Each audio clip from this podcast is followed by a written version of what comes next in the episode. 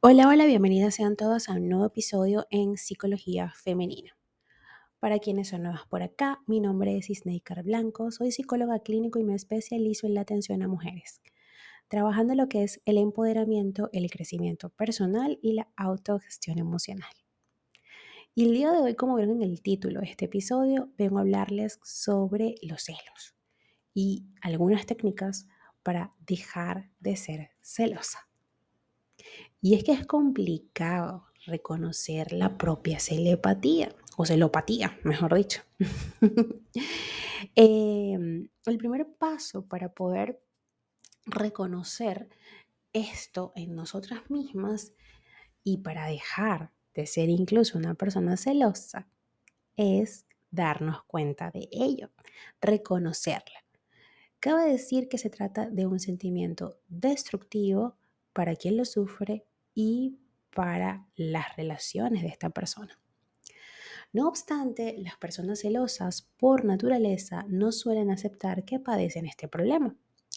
Es fácil poner el foco en la otra persona, en el compañero o en la compañera, en esas señales de la pareja, la cultura que alimenta las conductas de celos, las advertencias de amigos y familiares y demás. Liberarse de la celotipia, por tanto, no implica solo una lucha contra uno mismo, sino contra todos estos aspectos incluso. Gran parte del problema radica en la falta de confianza, ya sea en la propia persona o en los demás. Para dominar los celos, en consecuencia, se hace necesaria una revisión profunda de los propios valores y por supuesto trabajar en aspectos personales que permitan superar esta o este malestar emocional, porque es un malestar emocional que se, se experimenta. Hoy, como te dije, te vengo a compartir algunas claves, algunas técnicas para dejar de serlo o para empezar por lo menos a reconocer que somos celosas. Pero primero me gustaría dejar claro ¿Para qué sirven los celos? Los celos, como cualquier otra emoción, tienen una razón de ser.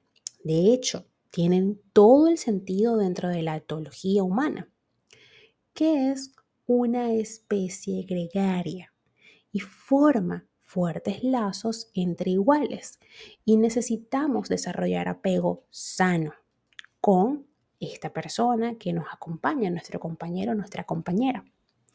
En este sentido, los celos aparecen cuando se percibe la amenaza de que alguien que nos es querido nos abandona, casi siempre con la intención de formar otro vínculo. Y ojo, porque hasta los bebés sienten celos. Los niños pueden sentir celos de sus padres o de sus madres. Con los celos, por tanto, el instinto nos empuja a mantener cerca a nuestros seres queridos. De esta manera nuestros genes se perpetúan, pues aumenta la supervivencia o la probabilidad de ello y obviamente aumenta esa probabilidad de que el grupo social al que perteneces perdure. El problema de todo esto es que los celos tienen un componente de posesividad, que la otra persona es mía, cuando esta sensación de que el otro nos pertenece se convierte en el eje central de la relación, los celos se vuelven dañinos. Aunque los celos son naturales, esto no justifica comportamientos dañinos para la otra persona. Ahora, ¿qué perfil psicológico tiene una persona celosa? Primero que nada, estas personas tienen ideas de que el ser querido está siendo infiel en cualquiera de sus formas y esto es frecuente. A pesar de que la evidencia muestra lo contrario, los sentimientos de celos persisten y se encuentran detalles que los eh, aseguran, que nos ratifica esta idea que tenemos de que la otra persona nos es infiel. También aparecen conductas controladoras, como revisar el teléfono celular, criticar a los amigos, prohibiciones de algunas cosas, no te vistas así, no salgas para allá, entre muchas otras más. También en este caso son frecuentes los miedos y la angustia a perder a esos seres queridos. Existe una inseguridad acerca de la propia valía que se proyecta en forma de celos y también pensamientos distorsionados y sesgos cognitivos que favorecen la idea de que se está siendo traicionado o traicionada por el ser querido. La celotipia, que al principio me equivoqué con la palabra, no es, no es celopatía, es celotipia. ¿sí? que son los celos patológicos. Les decía que incluso los niños sienten celos de sus cuidadores, porque siempre va a haber un vínculo o se va a desarrollar un vínculo más fuerte con uno u otro cuidador, bien sea con el padre o con la madre. Entonces, lo quiero para mí, es mío. Claro, los niños en ese momento de su vida no saben regular eso y pues por supuesto para su para la, sobrevivencia, para la supervivencia, mejor dicho, es importante que esa persona esté 24/7 contigo todos los días del año, todos los días de la semana, ¿ok? Y por eso es que son un poquito más desbordados en su eh, necesidad o en la petición, ¿no? De la atención. Sin embargo, cuando vamos creciendo tenemos que ir regulando estas cosas. Cuando no se regula, entramos en los celos patológicos.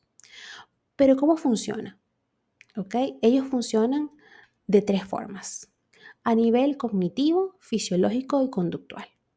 En el cognitivo existen pensamientos irracionales que pueden llegar a ser delirios, comparaciones constantes, emociones intensas de angustia, ira, miedo y nerviosismo, estado de alerta permanente y existe también en la parte cognitiva un temor excesivo a perder a la otra persona y una tendencia a la impulsividad bastante grande. También a nivel fisiológico eh, existe evidencia. Se presenta insomnio, palpitaciones, malestar gástrico y otros síntomas físicos de estrés y ansiedad. Y por último, a nivel conductual hay evidencia y es que el comportamiento se aproxima cuando no alcanza a la violencia. Son habituales las conductas de control, como no dejar nunca sola a la otra persona o prohibir que se relacione con los demás. Aquí entrarían también actos de violencia física. Ahora, ¿cómo dejo de ser una persona celosa? Porque en este caso no es que soy víctima de un celoso o de una celosa, es que yo soy la celosa. Primero que nada te voy a dejar estas claves, pero es importante resaltar que el apoyo social es muy importante para conseguir dejar de ser una persona celosa. Amigos, familiares, psicoterapia. Es importantísimo.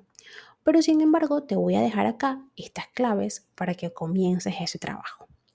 Primero que nada, acepta tus emociones. Este es el primer paso, aunque no es el más sencillo. No solo se trata de aceptar tus emociones, sino de tomar responsabilidad por las acciones dañinas que has llevado a cabo por estos celos. Por eso tómate un tiempo para reflexionar y procesar lo que sientes. También es importante dejar de ser una persona celosa, ¿ok? Pero para ello es importante también apoyarnos en los demás. Y esto no se trata de dar pena o de quitar protagonismo a las personas que sufren tus celos. Es más bien abrirte a tus seres queridos y mostrarte vulnerable. Dejar claro que quieres cambiar y reparar tus acciones. Este también es un paso complicado, pues no es fácil mostrar tus debilidades en mitad de un conflicto abierto. Escucha a la otra persona. Es el siguiente paso. Los demás tienen derecho a expresarse y esa información te será muy útil para cambiar. Acepta sus palabras y sus emociones e inicia un diálogo constructivo y positivo con esa persona. Trabaja en tu autoestima. Recuerda que parte de tus celos provienen de tu inseguridad y falta de autoestima. Por eso, uno de los trabajos sobre tu persona debe ser el fortalecer esa parte de tu identidad eres una persona válida, suficiente y digna de amor. Que alguien te abandone no significa que valgas menos, sino que a veces las personas no son compatibles. Quinta y última clave. Revisa tu sistema de creencias. Que los celos tomen el control de tus relaciones también tiene que ver con la educación que has recibido y la cultura en la que vives. En general, se puede afirmar que vivimos en una sociedad donde se conciben las relaciones como pertenencias. Él es mío, ella es mía. Por tanto, a nivel psicológico, es posible considerar que te roban a una persona. Ella me lo quitó.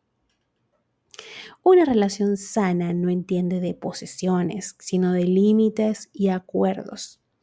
Si eres una persona monógama y quieres una relación cerrada, lo mejor es que busques a alguien que funcione de la misma manera, que comparta tus valores. De esta forma no existen infidelidades, sino rupturas de acuerdos que llevan al final de la relación, no a tratar de retener a alguien a tu lado. Para dejar de ser una persona celosa, todo esto es importante, pero también el acompañamiento psicoterapéutico. En relación con los celos, puede llegar a aparecer trastornos como la depresión o la ansiedad, o bien ser estos resultado de cuadros clínicos como un trastorno de personalidad o una adicción. Así que es importante considerar o que consideres acudir a terapia de pareja o de familia para reconstruir esa felicidad. Y para eso estoy yo, tu psicóloga Isneikar Blanco, para acompañarte en este proceso. Hasta acá este episodio, espero que lo hayas disfrutado y si ha sido así, por favor déjamelo saber a través de mis redes sociales en Instagram, Twitter, Clubhouse, Twitch y Threads como Psiqueplenitud 11, en Patreon como Psiqueplenitud, eh, en TikTok como Psicóloga Isneikar Blanco y en YouTube como Psicología Femenina. Un fuerte abrazo y que tengan todas y todos un hermoso día. Thank you.